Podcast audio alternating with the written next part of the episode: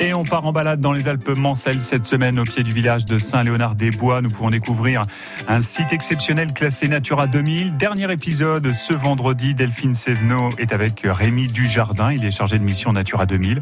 On les retrouve tous les deux en contrebas d'un pierrier, c'est-à-dire une accumulation de blocs de pierre. On peut les observer, mais attention à ne pas s'y aventurer. Euh, quasiment à l'aplomb et donc personne n'y va et les gens respectent. On le voit dans, sur le pierrier de la vallée, qui, enfin les pierriers qu'il y a dans la vallée de Misère. Hmm.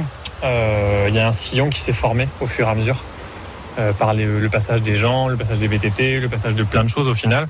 Et euh, c'est un habitat qui est quand même protégé et qu'on connaît encore mal et qui, au fur et à mesure que les gens descendent le pierrier, il y a un, un une, descente de la roche euh, progressive.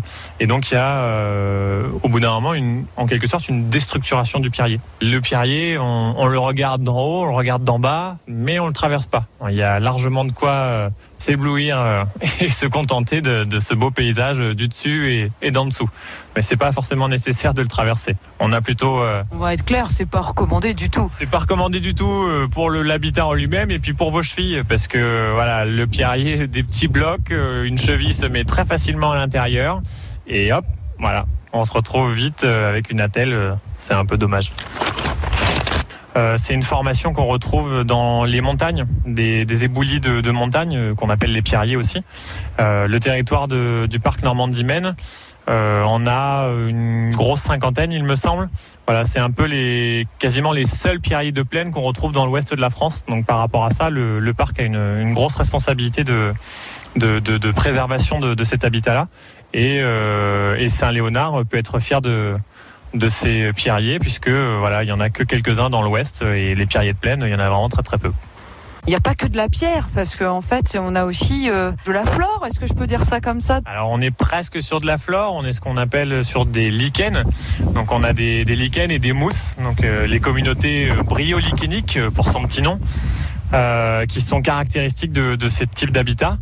Et euh, ici, dans les pierriers, on retrouve euh, le lichen qu'on appelle la cladonie. Donc c'est un, un, reliquat des, des, aires glaciaires qui avaient des, il y a des millions d'années. Et aujourd'hui, euh, ces cladonies, on les retrouve euh, en Scandinavie, en Alaska. Donc voilà, dans un contexte très très froid, qui n'est plus le cas du tout aujourd'hui à, à Saint-Léonard-des-Bois. Il fait très chaud. Mais on peut quand même les voir. Mais on peut quand même les voir. C'est euh, c'est une spécificité. Tout comme le, le caillou qu'elle a en dessous d'elle, la cladonie, est une spécificité. Et le parc régional Normandie-Maine souhaite mener des actions pour préserver ces pierriers de Saint-Léonard-des-Bois. Un grand merci à Rémi Dujardin qu'on vient d'écouter, chargé de mission Natura 2000. Euh, il nous a guidés sur le site naturel de Saint-Léonard-des-Bois. Fin de la série sur France Bleu Maine, mais vous la retrouvez euh, comme vous le désirez, quand vous voulez, où vous voulez, en podcast sur francebleu.fr, les cinq épisodes de cette série sur le site naturel de Saint-Léonard-des-Bois. La musique revient dans un instant. On va écouter Doja Cat.